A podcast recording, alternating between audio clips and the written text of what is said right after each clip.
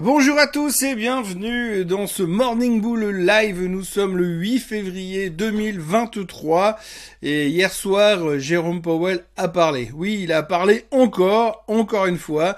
Comme à chaque fois, on s'est dit, ouh là là, ça va changer la face du monde. Et comme à chaque fois, on a lu et décortiqué chacun des points de son discours pour savoir ce qu'on allait en faire et comment on allait pouvoir l'interpréter. Alors je vous le cache pas, il s'est rien passé en Europe parce qu'on a attendu ce qui allait se passer aux États-Unis à 18h. Et puis aux États-Unis, on s'est fait euh, le grand 8, le roller coaster, en haut, en bas, à droite, à gauche, dans tous les sens, avec les loopings et les vrilles y compris, pour finalement euh, terminer en hausse, parce que finalement, la seule chose qui était bien dans tout ça, c'est qu'on a entendu que la désinflation était en route.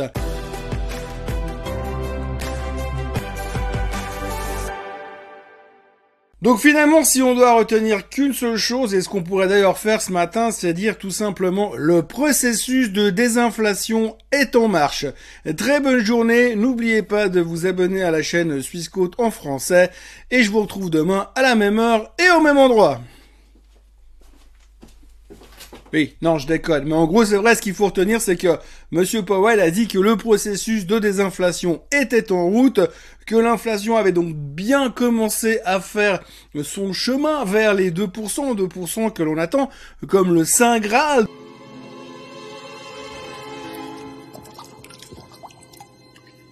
depuis des mois et des mois.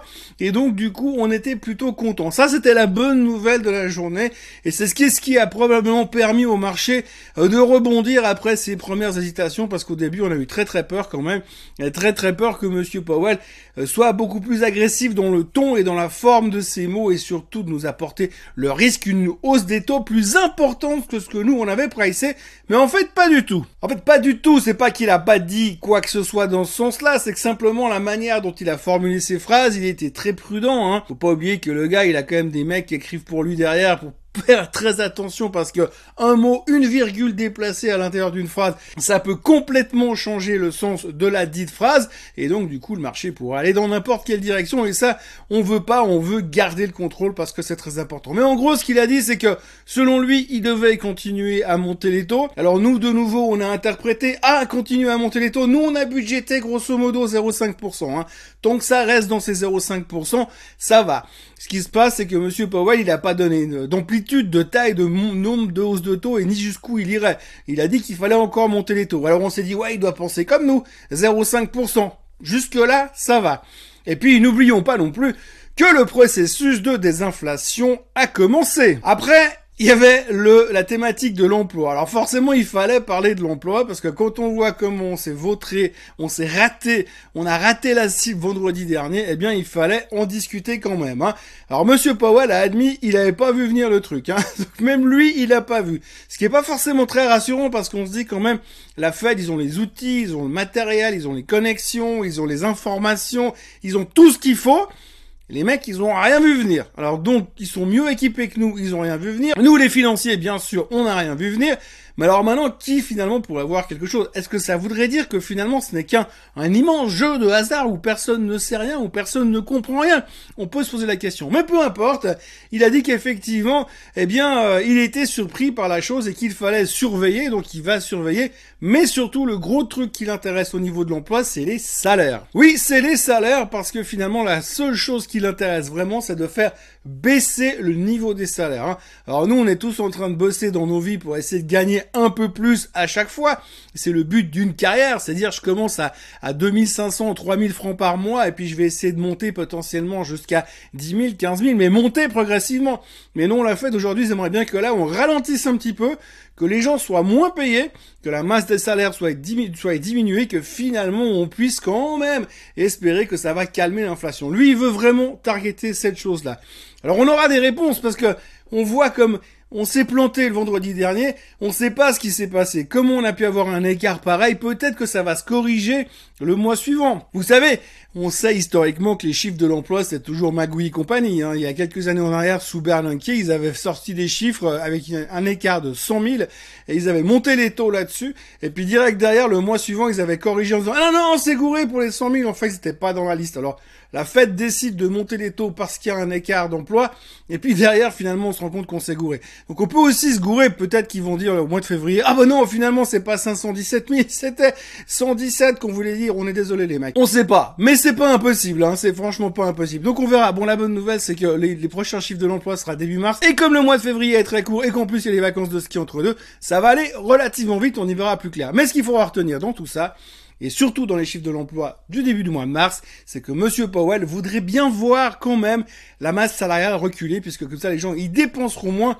et ils seront pas là pour pousser l'inflation en avant. Alors voilà, en fait, si vous écoutez ce que je suis en train de vous dire, vous devez normalement vous dire, ah, c'est marrant parce que j'ai quand même l'impression qui a comme un arrière-goût de déjà vu. Oui, il y a un arrière-goût de déjà vu, puisque grosso modo, ce que Monsieur Powell a déclaré hier devant le club économique de Washington, c'est plus ou moins exactement la même chose, moins les chiffres de l'emploi, que ce qu'il a dit la semaine dernière lors du FOMC meeting What a surprise En gros, ils ont répété la même chose et le marché a interprété la même chose aussi. Donc il s'est dit ah bull market, tout va bien et on est reparti à la hausse. Grosso modo, eh bien pour l'instant, le rallye qu'on a commencé au début de l'année est toujours vivant et les commentaires de la fête sont plutôt rassurants. La parole de monsieur Powell, qui est parole d'évangile, je le, je le rappelle encore une fois, la parole de monsieur Powell hier a simplement euh, répété encore et encore les mêmes choses. Puis surtout ce qu'on a bien aimé, ça c'est les comportementalistes qui ont bien aimé c'est la l'espèce de ton plus ou moins sympa. Il était pas vraiment au quiche, pas de viche non plus, mais voilà, pas trop agressif, donc on est plutôt plutôt confortable pour l'instant. Maintenant, il va falloir se concentrer sur la suite, et là probablement que la suite c'est les chiffres du CPI qui devraient sortir le 14 février. Voilà. Alors vous vous rendez compte, 8 minutes pour résumer ce que Powell a dit encore et encore, alors que la plupart des choses qu'il a dit sont les mêmes qu'il a dites la semaine dernière. Et finalement, la journée d'hier aura été résumée uniquement là-dessus. Si vous lisez les médias financiers ce matin, et je l'ai fait depuis 4 heures ce matin, je peux vous dire qu'on ne parle que de ce que Powell a dit hier soir, que des interprétations qu'on pourrait en avoir, que de l'inflation, que de la désinflation, que du processus de désinflation. On ne parle que de ça. Le reste, on s'en fout. Bon, il y a deux, trois petits trucs. Il y a Bed Bath Beyond qui repère 50% après avoir annoncé son augmentation de capital, mais comme elle avait pris 100% la veille, c'est pas très grave. Il y a Microsoft, Microsoft qui a annoncé l'utilisation de chat GPT dans son moteur de recherche Bing, et du coup le titre a pris 4%. Alors 4% c'est peut-être un détail pour vous, mais pour moi ça veut dire beaucoup. 4%, euh, eh bien ça veut simplement dire que c'est 70, plus ou moins 70 milliards de market cap en plus, à cause d'une annonce comme quoi on a intégré l'intelligence artificielle dans un moteur de recherche qui s'appelle Bing, que personne n'utilise. Eh bien, c'est un petit peu ça, la spéculation de l'intelligence artificielle en ce moment, puisqu'il y a que ça qui a l'air de cartonner à côté, c'est l'avenir, le même avenir que l'on a eu en 99-2000 lors de la bulle Internet. En tout cas, ça y ressemble farouchement, mais je dis ça, je dis rien, je ne veux pas jouer les oiseaux de mauvaise augure, mais il faut quand même le dire. Autrement, on notera également le rebond du pétrole, ça c'est à cause 1 de la Chine et 2 euh, du tremblement de terre euh, en Turquie qui pourrait poser des problèmes d'approvisionnement. Euh, la Chine autrement c'est un peu l'excuse qu'on utilise à, à toutes les sauces hein, en disant bah oui si ça va bien c'est à cause de la Chine, si le pétrole monte c'est à cause de la Chine, si l'inflation repart ce sera à cause de la Chine aussi. Donc on va beaucoup parler de la Chine ces prochains temps. D'ailleurs la Chine on en a parlé dans le discours de, de l'état de l'Union qui était fait par Monsieur Biden hier puisqu'il a dit à la Chine qu'il devait pas menacer l'intégrité des États-Unis. Sinon, il lui enverrait Rambo et Rocky en même temps pour autant qu'ils aient le temps d'y aller.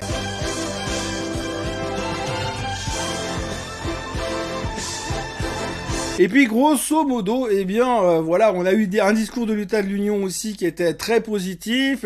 Il va taxer tout le monde, il veut faire monter le plafond de la dette encore et encore parce que c'est important. Il est prêt à se friter avec les Chinois. Euh, et puis c'est le meilleur président depuis, euh, depuis qu'ils ont inventé les présidents aux États-Unis, d'après ce qu'il a un peu raconté hier soir.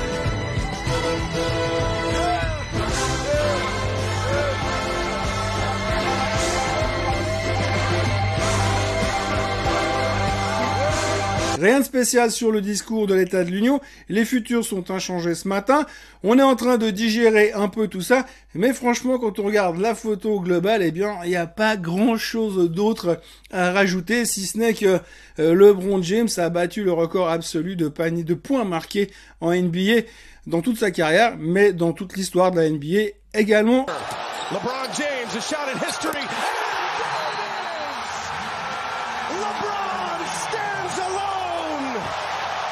Alors vous vous direz bien sûr ça vous fait une belle jambe, mais enfin il fallait le signaler quand même, c'est autant vous dire qu'il n'y a pas grand chose à raconter ce matin. Et le 7 février 2023 restera marqué dans les livres d'histoire comme une journée qui a été suspendue, qui s'est arrêtée de fonctionner parce qu'on a fait que de se concentrer euh, sur les lèvres de monsieur Powell pendant euh, quelques heures et ça nous a rien changé du tout à la fin puisque c'est la même chose qu'il a dit la semaine dernière. Voilà, n'oubliez pas de vous abonner à la chaîne Suisse en français, de liker cette vidéo, de la partager, de me retrouver sur Twitter ou peu importe où vous avez de me retrouver et euh, bah passez une excellente journée et puis on se voit euh, demain. Bye bye.